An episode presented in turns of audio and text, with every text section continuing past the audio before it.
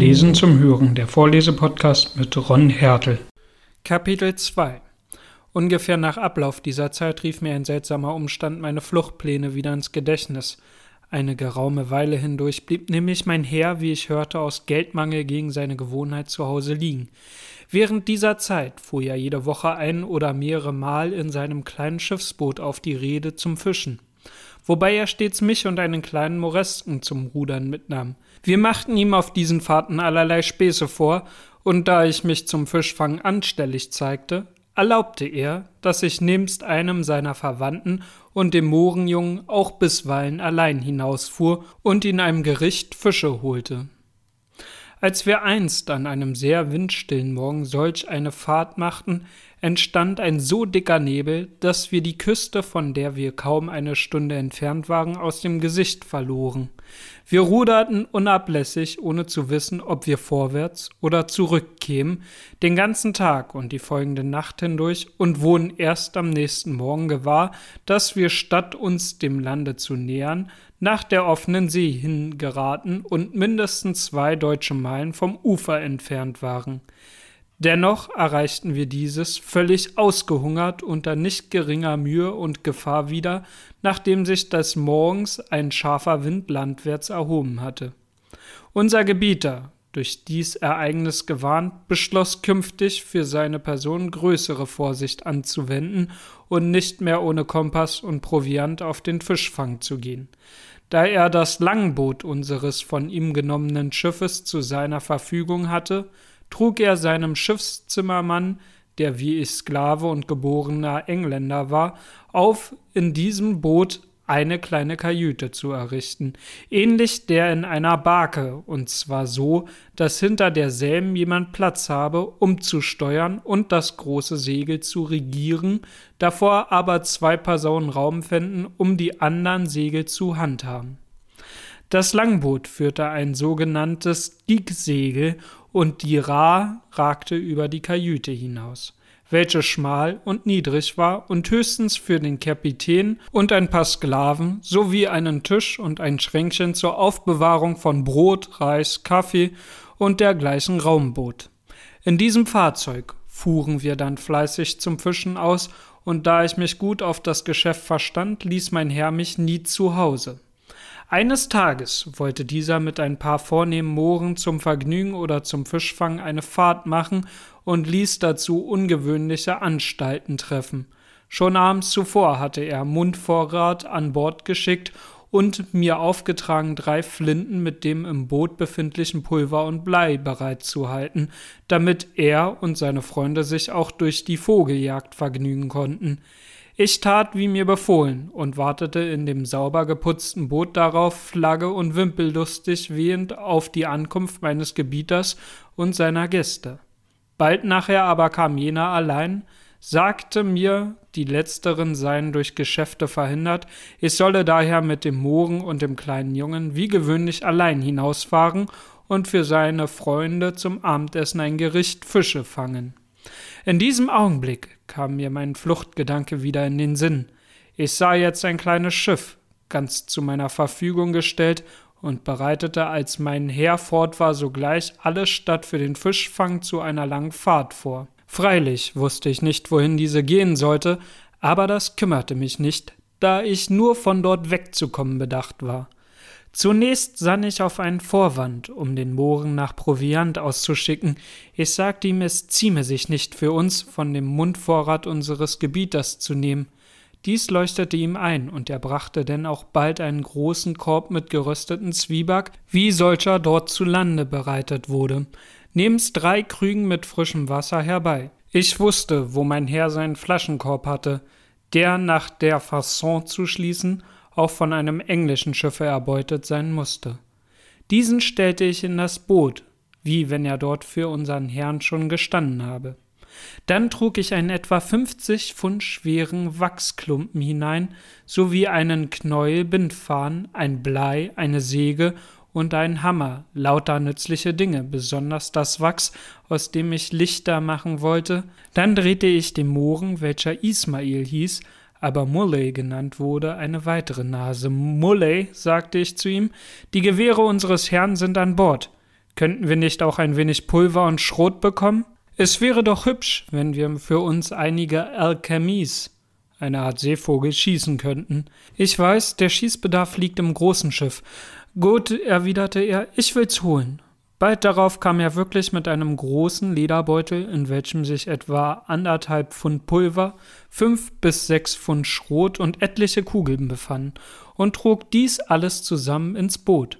Unterdes hatte ich auch in meines Herrn Kajüte etwas Pulver gefunden, das ich in eine der großen Flaschen im Flaschenkorb, die beinahe leer war und deren Inhalt ich in eine andere goss, füllte.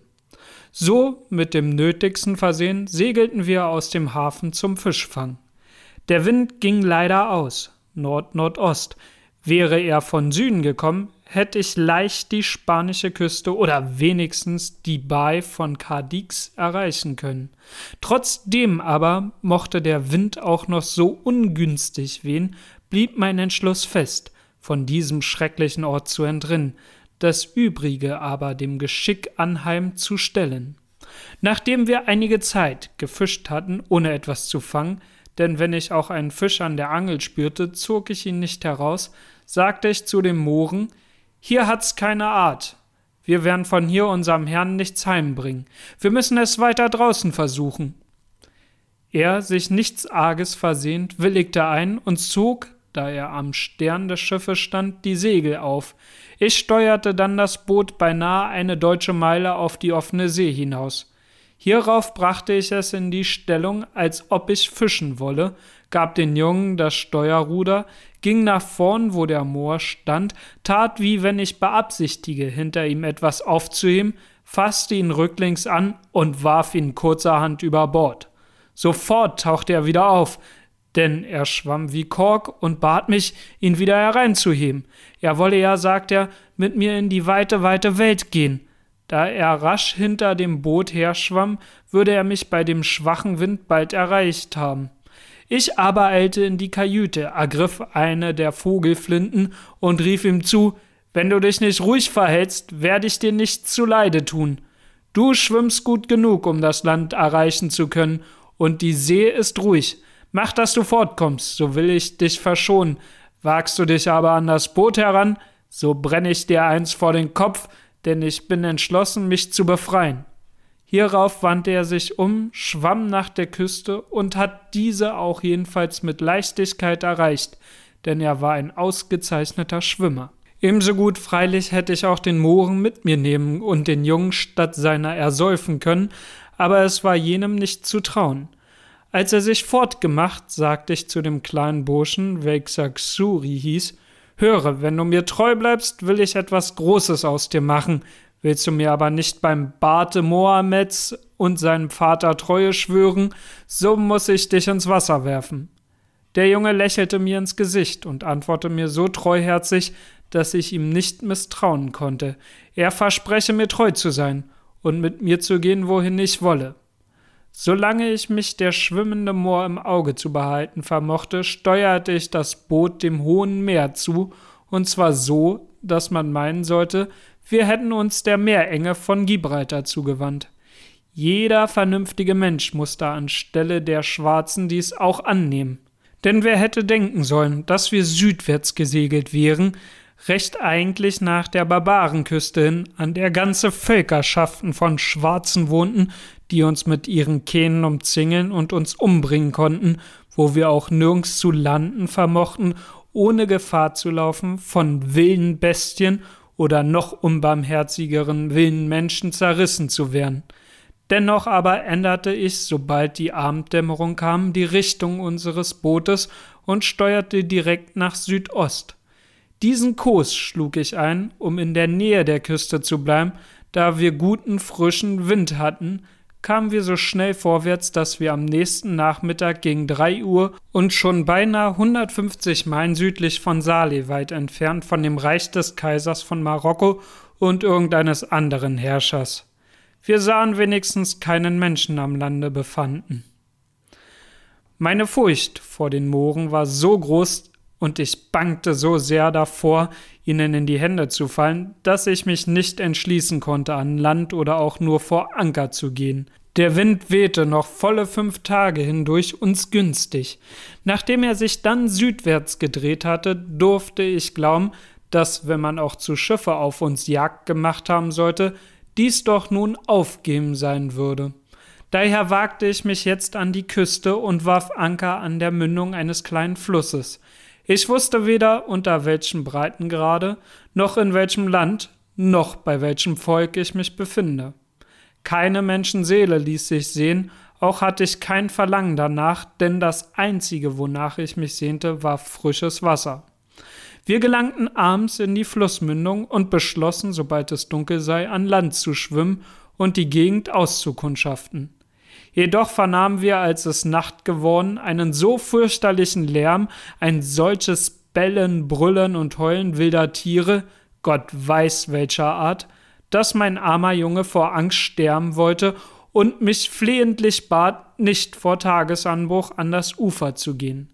Gugsuri, sagte ich, denn wollen wir es lassen, aber vielleicht bekommen wir bei Tage Menschen zu sehen, die es gerade so schlecht mit uns meinen als diese Löwen. Ei, dann wir schicken ihnen einige Kugeln aufs Fell, erwiderte Xuri lachend, die ihnen machen Beine. Ein wenig Englisch nämlich hatte der Junge durch den Verkehr mit uns Sklaven gelernt. Ich war froh, den Jungen so lustig zu sehen und ließ ihn zur Ermutigung einen Schluck Rum aus einer der Flaschen meines Patrons tun. Übrigens war Xuris Rat gut, daher ich ihn auch befolgte. Wir warfen unseren kleinen Anker aus und lagen die Nacht über still. An Schlaf war jedoch kein Gedanke, denn nach einigen Stunden sahen wir gewaltige große Bestien verschiedener Art, die wir nicht zu nennen wussten, an den Strand kommen und sich ins Wasser stürzen. Sie machten sich das Vergnügen einer Abkühlung und heulten und brüllten dabei in einer Art, wie ich es mein Lebtag nicht wieder gehört habe. Xuri war furchtbar erschrocken und ich nicht minder, aber wie entsetzten wir uns erst, als eines der Untiere auf unser Boot zugeschwommen kam. Wir konnten es nicht sehen, doch an seinem Schnaum war zu hören, dass es eine ungeheure Größe und grimmige Bestie sein musste. Xuri behauptete, es sei ein Löwe, und es mochte wohl auch einer sein. Der arme Junge schrie, ich sollte den Anker lichten und wegrudern. Nein, erwiderte ich, wir wollen nur das Kabeltau verlängern und nach der See hin steuern, dann können die Tiere uns nicht folgen. Kaum hatte ich diese Worte gesprochen, als sich das Ungeheuer zu meiner großen Überraschung schon bis auf zwei Ruderlängen uns nahe erblickte. Sofort eilte ich nach der Kajüte, ergriff ein Gewehr und gab Feuer, worauf die Bestie sich alsbald umwandte und wieder nach dem Lande schwamm. Es ist unmöglich, den fürchterlichen Lärm, das Geschrei und Geheul zu beschreiben, das unmittelbar an der Küste und weiter ins Land hinein nach meinen Schüssen entstand. So etwas hatten diese Kreaturen wahrscheinlich früher nie gehört. Ich zog daraus den Schluss, dass wir während der Nacht nicht hier ans Land gehen durften und es schien sogar fraglich, ob wir es bei Tage wagen dürften, denn den wilden Menschen in die Hände zu geraten, war um nichts besser, als in die Gewalt der wilden Tiere zu kommen, zum wenigstens hatten wir vor beiden gleich große Angst. Trotzdem aber gebot uns die Notwendigkeit, irgendwo zu landen, um Wasser zu holen, wovon wir keine Pinte mehr im Boot hatten. Es fragte sich nur, wo wir es wagen sollten. Xuri sagte mir, wenn er mit einem der Krüge ans Ufer gehen dürfe und es da überhaupt Wasser gebe, wolle er schon bekommen. Ich fragte ihn, warum denn er gehen wolle und er nicht lieber sehe, wenn ich es täte. Er antwortete mir darauf mit solcher Treuherzigkeit, dass ich ihn dadurch für immer lieb gewann. Wenn kommen wilde Männer, sagt er, sie essen mich, du weggehen. Nun, Xuri, erwiderte ich, dann wollen wir alle beide gehen, und wenn die wilden Männer kommen, schießen wir sie nieder. Dann können sie keinen von uns fressen. Hierauf gab ich ihm ein Stück Zwieback und ließ ihn einen Schluck Rum aus dem Flaschenkorb tun. Dann ruderten wir das Boot möglichst nah ans Ufer und warteten nur mit unseren Gewehren und zwei Wasserkrügen ausgerüstet ans Land. Ich wagte nicht, das Boot aus den Augen zu verlieren, weil ich fürchtete, die Willen möchten in Kehnen den Fluss herunterkommen. Der Junge aber, welcher etwa eine Meile landeinwärts eine Niederung gewahrte, eilte danach hin, und gleich darauf sah ich ihn wieder zurückkehren. Ich glaubte, er sei von Willen verfolgt oder durch ein Tier erschreckt und rannte, um ihm zu helfen, ihm entgegen. Als ich jedoch näher kam, sah ich, dass er etwas über die Schultern hängen hatte, das ich als ein von ihm getötetes Tier erkannte. Es glich einem Hasen, war aber von anderer Farbe und länger von Beinen. Wir hatten große Freude darüber, da es uns eine herrliche Mahlzeit lieferte. Das Beste aber, was Suri mitbrachte, war die Nachricht, dass er gutes Wasser gefunden und keine Villen gesehen hatte. Bald darauf wurden wir gewahr, dass wir uns um Wasser nicht so große Sorgen hätten zu machen brauchen.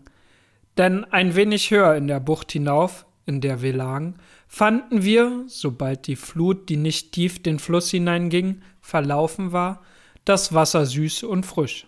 So füllten wir denn unsere Krüge, verschmausten unser Wildbret und machten uns wieder reisefertig. Spuren eines menschlichen Wesens hatten wir in dieser Gegend nicht wahrgenommen. Weil ich schon früher einmal an dieser Küste gewesen war, wusste ich, dass die Kanarischen Inseln sowie die des grünen Vorgebirgs von hier nicht weit abliegen konnten. Da mir es aber an Instrumenten zur Untersuchung des Breitengrades, unter dem wir uns befanden, gebrach und ich auch leider nicht genau die Lage jener Inseln kannte, war ich im Zweifel über die Richtung, die ich nach ihnen auszuschlagen hätte. Außerdem wäre es eine Leichtigkeit gewesen, sie zu erreichen. Ich hatte meine Hoffnung darauf gesetzt, dass mir, wenn ich mich immer längs der Küste hielte, bis ich in die Region käme, wo die Engländer ihren Handel trieb, eines von ihren Schiffen aufstoßen und uns aufnehmen werde. So viel ich nach meiner Berechnung herausgebracht, musste ich damals in der Gegend sein, die zwischen dem Kaiserreich Marokko und den schwarzen Staaten liegt und wo die Küste nur von Bestien bewohnt ist. Die Schwarzen haben diesen Landstrich verlassen und sich aus Furcht vor den Mooren nach Süden zurückgezogen, während die Mooren die Gegend wegen ihrer Unfruchtbarkeit nicht des Anbaus wert halten. Beide Völkerschaften haben auch deshalb jene Strecke aufgegeben, weil so erstaunlich viel Tiger, Löwen, Leoparden und andere wilde Tiere dort hausen. Die Mohren benutzen die Gegend daher nur zum Jagen, indem sie armeenweis zu zwei bis dreitausend Mann dorthin ziehen. Beinahe hundert Meilen lang sahen wir an der Küste nur wüstes Land. Bei Tage wie ausgestorben, des Nachts erfüllt vom Geheul und Gebrüll der Bestien. Ein oder zweimal glaubte ich den Peak von Teneriffa zu erblicken und hatte große Lust, nach ihm hinzusteuern. Nach mehrmaligen vergeblichen Versuchen aber, durch widrigen Wind genötigt und auch weil die See für mein kleines Fahrzeug zu hoch ging, beschloss ich nach meinen früheren Plane, mich längs der Küste zu halten. Mehrmals war ich genötigt, ans Land zu gehen, um frisches Wasser zu holen. Eines Tages warfen wir früh am Morgen unter einem ziemlich hochgelegenen Küstenpunkt Anker. Die Flut begann, und wir wollten sie abwarten, um mit ihr weiter zu gehen. Xuri, der seine Augen flinker als ich überall hatte, rief mir leise zu, es sei besser, wenn wir von der Küste uns abwendeten, denn, sagte er, dort liegt ein schreckliches Ungeheuer neben den Hügel und schläft. Ich sah nach der angedeuteten Richtung und erblickte wirklich ein scheußliches Untier, es war ein sehr großer Löwe, der am Ufer im Schatten eines Hügelvorsprungs lag. Xuri, sagte ich, du musst ans Land und ihn abmurksen. Xuri schauderte und erwiderte, ich murksen? Er mich essen auf einen Bissen. Da ließ ich den Jungen sich still verhalten, nahm unsere größte Flinte, lud sie stark mit Pulver und mit zwei Kugeln und legte sie neben mich. In ein anderes Gewehr tat ich zwei Kugeln, in ein drittes, denn wir hatten drei, fünf Kugeln von kleinerem Kaliber. Beim ersten Schuss hielt ich der Bestie scharf nach dem Kopf, allein sie hatte die Tatze ein wenig über die Schnauze gelegt, so dass die Kugeln sie über dem Knie trafen und ihr nur den Gelenkknochen zerschmetterten. Der Löwe sprang auf, knurrte anfangs leise, fühlte aber sein Bein in zwei, sank nieder und stellte sich dann auf drei Beine, indem er das schrecklichste Gebrüll losließ, das ich je vernommen. Ich war erschrocken, dass ich den Kopf verfehlt, griff aber sofort nach dem zweiten Gewehr und gab abermals Feuer. Wiewohl der Feind ausreißen wollte, traf ich ihn diesmal doch in den Kopf und sah mit Vergnügen, wie er zusammenbrach und ohne großen Lärm seinen Todeskampf kämpfte. Jetzt bekam Suri Courage und wollte ans Land. Gut, sagte ich, geh. Darauf sprang er ins Wasser, nahm in die eine Hand eine kleine Flinte, schwamm mit der anderen ans Ufer, begab sich dicht an das Tier heran, hielt ihm das Gewehr nah vors Ohr und machte ihm mit einem neuen Schuss durch den Kopf vollendens den Gar aus. Dies Wildbret lieferte uns aber nichts zu essen, und es tat mir leid, drei Schüsse an ein Tier verschwendet zu haben, mit dem wir nichts anfangen konnten. Xuri aber sagte, etwas wolle er doch davontragen und bat mich um das Beil. Wozu, Xuri? fragte ich. Kopf abhauen, antwortete er. Jedoch gelang ihm das nicht, und er brachte nur eine ungeheure Tatze mit sich zurück. Ich hatte unterdessen überlegt, dass uns vielleicht das Fell von einigem Wert sein könnte, und beschloss es abzuziehen. So machte ich mich denn mit Xuri ans Werk, der Junge aber leistete dabei viel mehr als ich, denn ich verstand mich schlecht auf die Sache. Die Arbeit nahm einen ganzen Tag in Anspruch, bis wir zuletzt das Fell davon trugen. Wir spannten es über das Dach unserer Kajüte aus, wo es die Sonne rasch trocknete, dann benutzte ich es als Decke für mein Lager. Nach diesem Aufenthalt segelten wir zehn bis zwölf Tage in einem Fort südwärts. Jetzt gingen wir mit unserem Proviant, der stark ins Abnehmen geraten war, sehr sparsam um.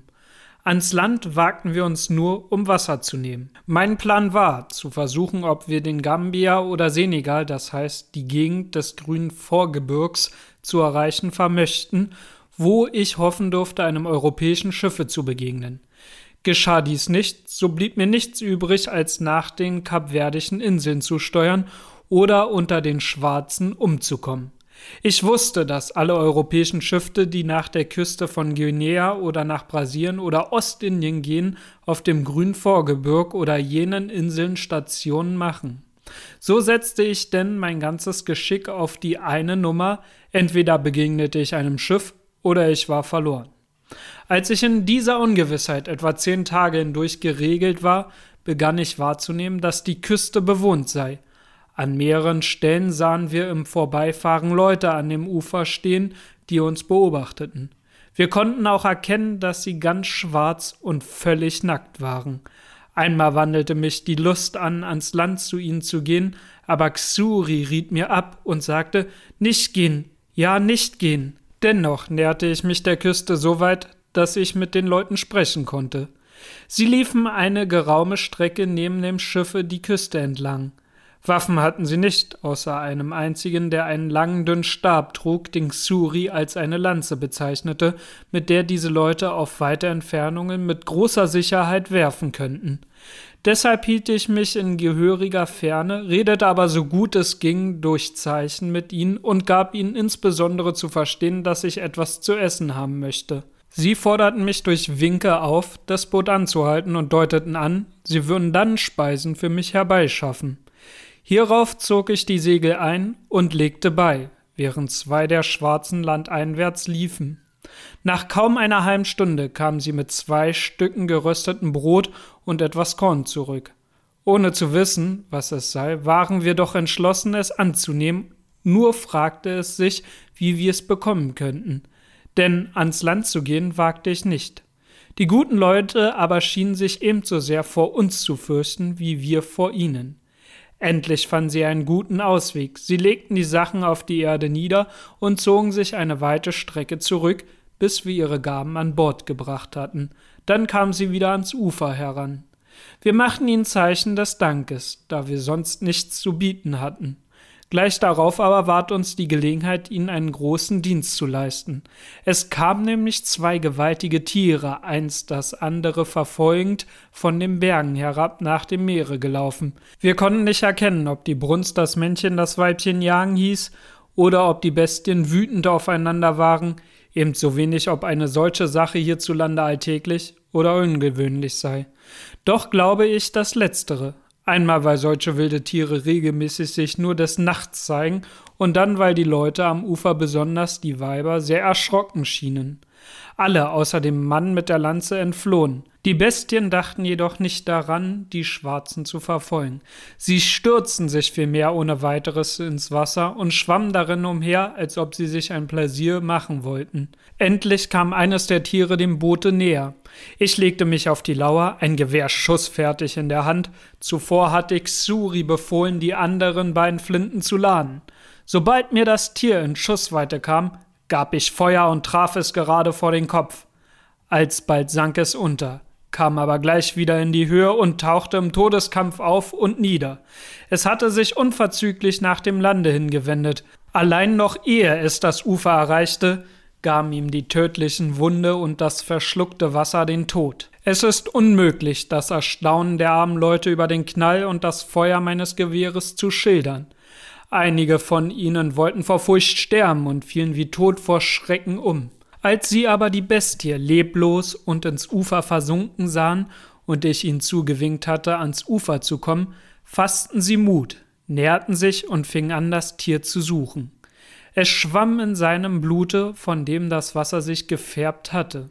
Ich schlang ihm ein Seil um den Leib, das ich den Schwarzen zuwarf welche das tote Tier damit an den Strand zogen. Es war ein ungemein schöner und wundervoll gefleckter Leopard. Die Schwarzen schlugen vor Verwunderung über das Ding, womit ich ihn getötet hatte, die Hände über den Kopf zusammen.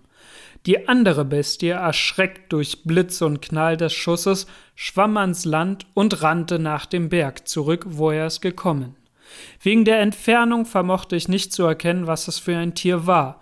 Ich merkte, dass die Schwarzen Lust hatten, den toten Leoparden zu verzehren und war auch gern bereit, ihnen denselben zu überlassen.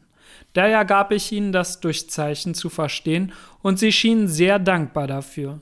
Sofort machten sie sich an die Arbeit und zogen ihm mit einem scharfen Stück Holz das Fell rascher ab, als wir es mit unseren Messern gekonnt hätten.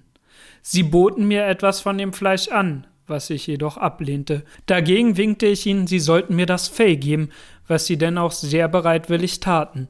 Sie brachten mir ferner noch eine große Menge von Lebensmitteln, die ich zwar nicht kannte, aber dennoch annahm.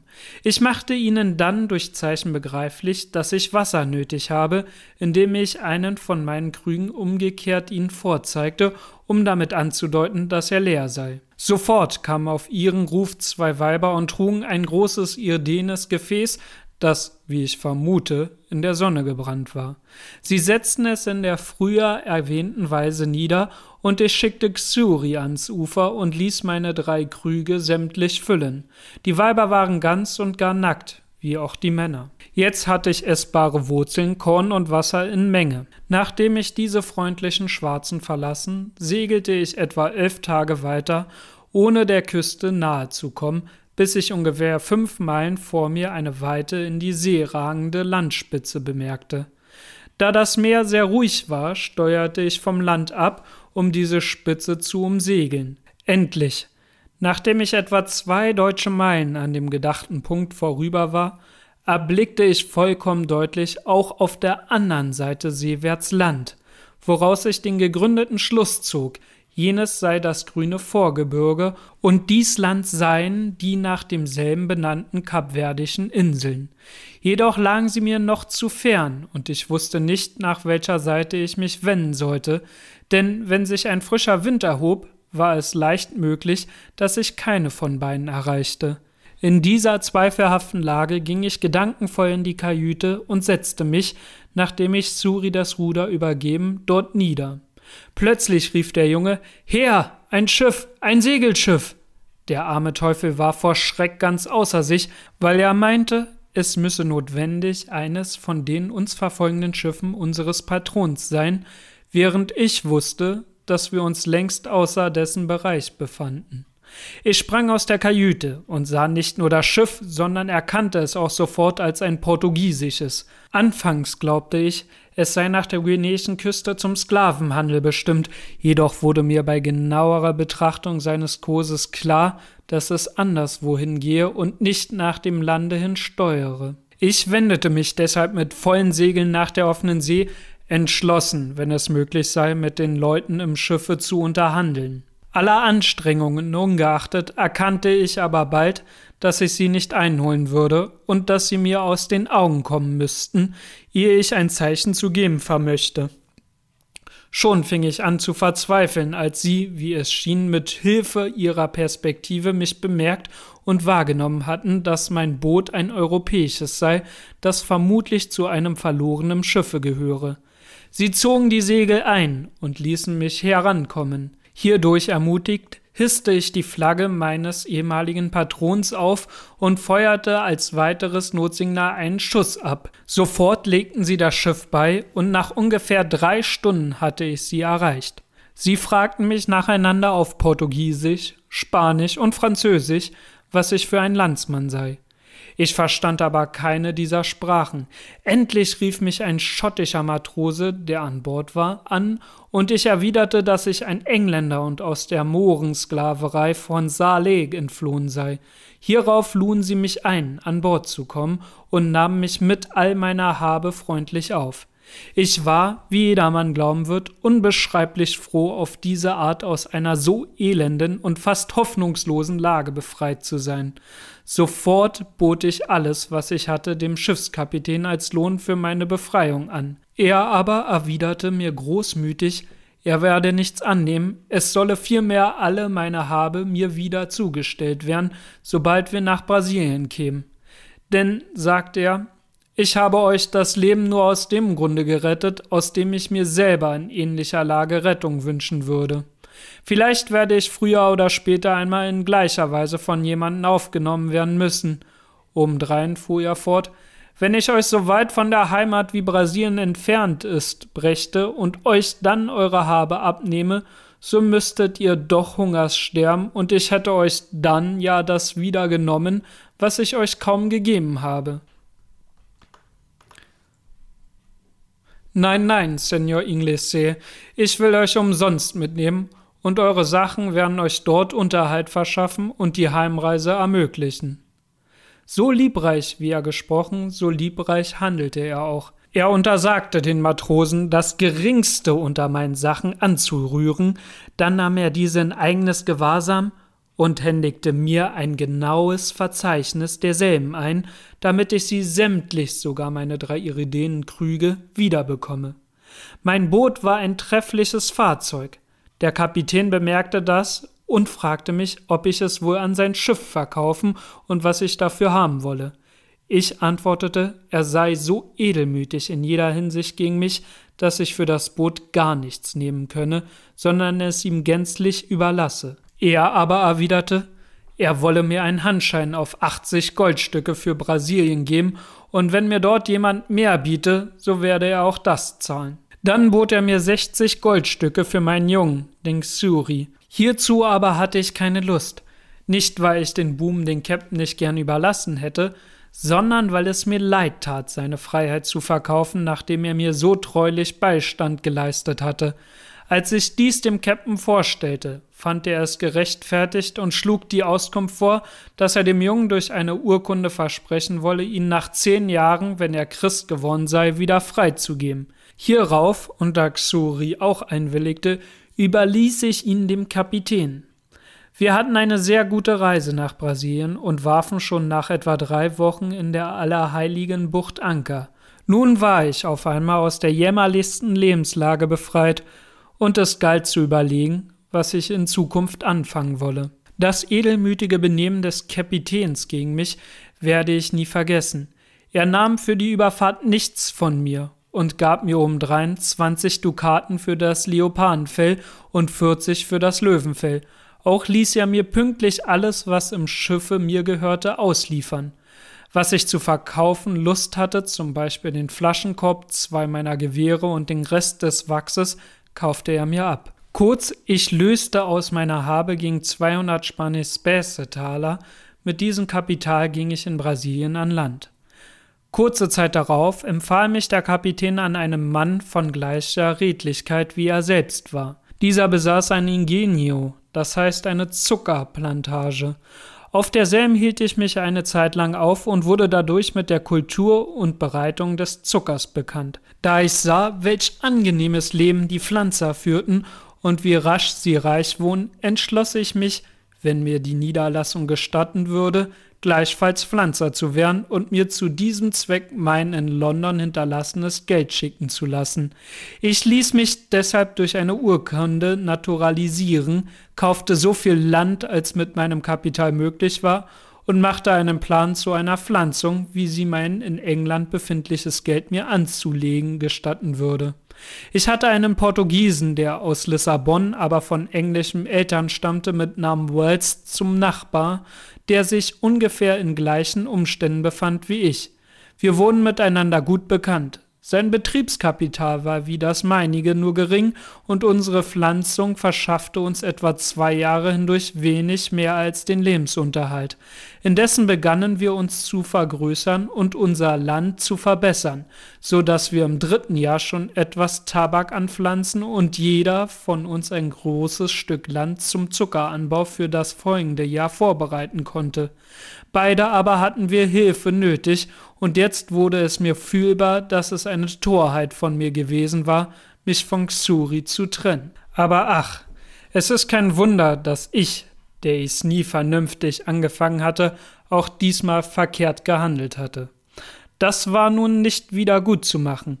Ich hatte mich jetzt auf ein Leben eingelassen, das meiner ganzen Natur entging und völlig verschieden von dem war, an dem ich Gefallen fand dessen Willen ich das Vaterhaus verlassen und den väterlichen Rat in den Wind geschlagen hatte.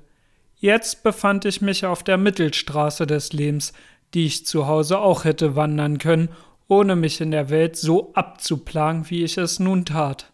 Oft sagte ich zu mir selbst, diese Art Leben konntest du auch in England unter deiner Sippschaft führen, und braucht es nicht deswegen 5000 englische Meilen unter Fremde und unter die Villen in einen Wüsteneid zu gehen, wo man von dem Fleckchen Erde, das deine Heimat ist, niemals ein Wort vernommen hat. So sah ich meine Lage mit immer größerem Missvergnügen an. Ich hatte niemanden zum Umgange als jenen Nachbar, mit dem ich zuweilen verkehrte. Was zu arbeiten war, musste ich mit eigenen Händen tun, und ich kam mir vor wie jemand, der auf eine einsame Insel verschlagen ist. Aber das sollte erst noch kommen. Jedermann möge bedenken, dass, wenn er seine gegenwärtige Lage ungerecht beurteilt, die Vorsehung ihn leicht zu einem Tausche zwingen kann, damit er durch die Erfahrung lerne, wie glücklich er früher gewesen.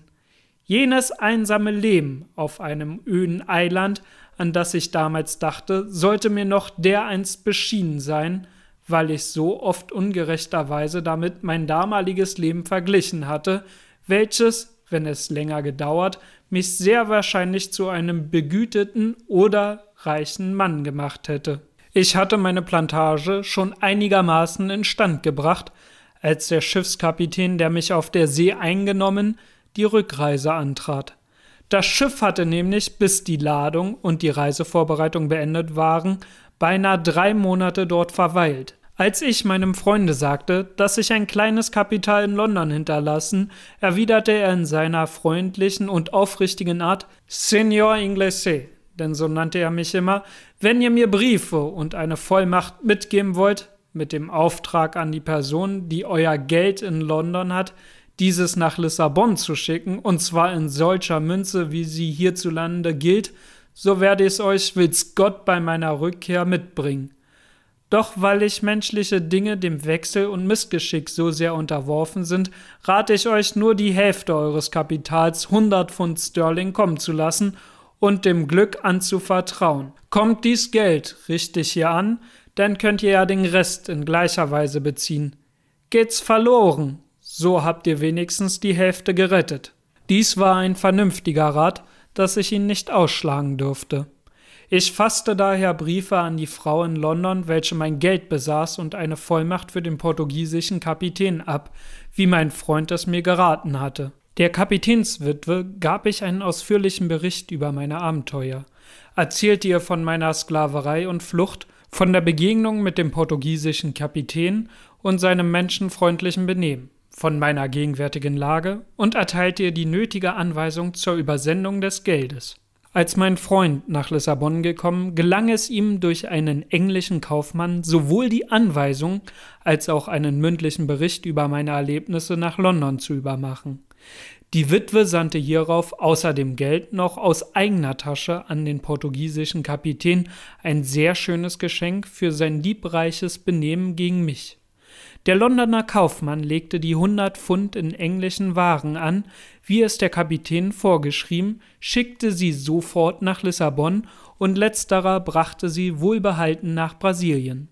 Es befanden sich darunter, der Anordnung des Kapitäns gemäß, denn ich verstand zu wenig von der Sache, alle Arten Werkzeuge, Eisenwagen und andere Dinge, die ich auf meiner Pflanzung gut benutzen konnte. Als die Sendung angekommen war, dachte ich, mein Glück sei gemacht.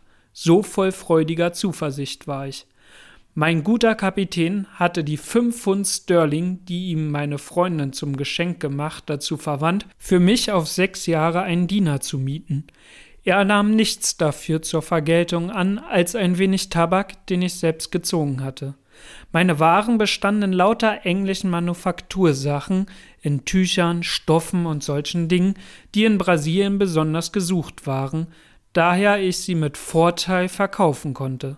So löste ich denn das Vierfache des Einkaufspreises aus meiner ersten Ladung und war nun meinem armen Nachbarn weit an Mitteln überlegen. Das erste, was ich nun tat, war, dass ich mir einen schwarzen Sklaven kaufte und außerdem europäische Diener, welche der Kapitän mitgebracht hatte. Wie aber der Missbrauch des Glücks oftmals unser größtes Unglück herbeiführt, so war es auch bei mir. Meine Pflanzung nahm im nächsten Jahr einen großen Aufschwung. Ich erntete 50 schwere Rollen Tabak, außerdem was ich an meine Nachbarn überlassen hatte. Diese 50 Rollen, deren jeder über 100 Zentner wog, wurden wohl verwahrt aufgespeichert bis zur Rückkehr der Lissabonner Schiffe. Jetzt aber füllte mir mein wachsender Reichtum den Kopf mit allerlei Anschlägen, die über meine Mittel gingen, wie das schon oft die gescheitesten Geschäftsleute ruiniert hat. Wäre ich in meiner damaligen Lage geblieben, so hätte ich wohl noch alles Glückes teilhaftig werden können, um dessen Willen mein Vater mir so eindringlich ein ruhiges, stilles Leben empfohlen hatte. Allein es harreten andere Dinge auf mich, ich sollte noch der willfährigen Schmied meines eigenen Unglücks werden, ich sollte das Maß meiner Torheit voll machen und mir für Selbstbetrachtungen, zu denen ich später Zeit genug haben sollte, noch mehr Stoff sammeln. All mein Missgeschick aber ward herbeigeführt durch meine törichte Neigung zu einem unsteten Leben, dem ich entgegen den klarsten Beweisen, dass mir das Behagen in meinem jetzigen Leben am besten bekommen, unablässig nachstrebte. Wie ich einst meinen Eltern entlaufen war, so konnte ich auch jetzt nicht in zufriedener Ruhe leben. Ich musste auf und davon, und der glücklichen Aussicht, ein reicher Mann auf meiner neuen Pflanzung zu werden, den Rücken kehren. Nur das unmäßige Verlangen, höher zu steigen, als es meiner Natur angemessen war, trieb mich dazu, und so stürzte ich mich denn in die tiefste Tiefe menschlichen Elends, in die je einer geraten ist, und in der nicht leicht ein anderer sein Leben und seine Gesundheit behalten haben würde. Solltet ihr Verbesserungsvorschläge oder Ergänzungen haben, könnt ihr mir sehr gerne schreiben unter vlzhpodcast@gmail.com.